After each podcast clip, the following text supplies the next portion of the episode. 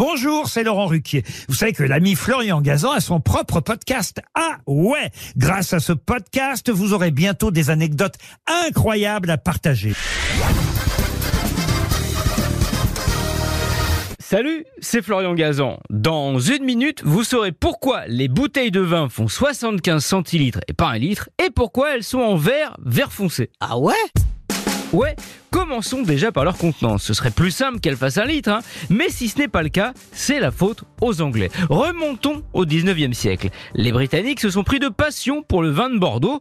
À cette époque, la contenance des bouteilles est anarchique, chaque producteur fait un petit peu comme il veut. Et ça pose problème aux négociants qui vendent le vin aux Anglais. Ils décident donc de standardiser la bouteille. Ah ouais? Ouais, comme ils envoient le vin dans des tonneaux de 225 litres, car cela fait 50 gallons, l'unité de mesure anglaise, on part de cette donnée pour calculer le plus facilement possible combien de bouteilles contient une barrique.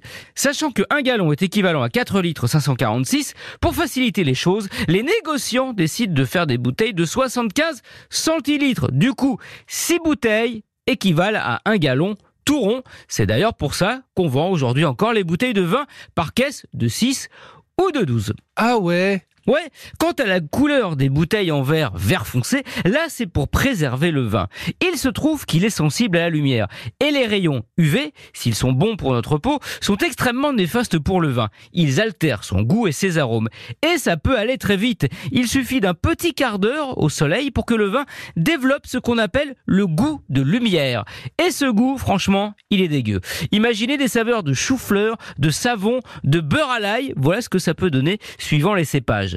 La faute à une réaction chimique, une molécule du vin, la riboflavine, qui au contact des UV développe ce goût affreux. La seule parade, c'est l'embouteiller dans du verre vert foncé qui protège le vin de la lumière. C'est un peu les lunettes de soleil du vin, si on peut dire.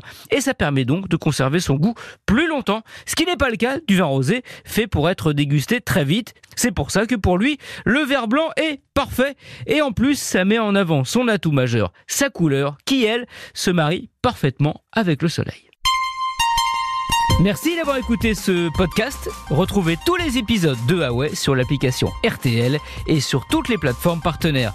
N'hésitez pas à nous mettre plein d'étoiles et à vous abonner. À très vite.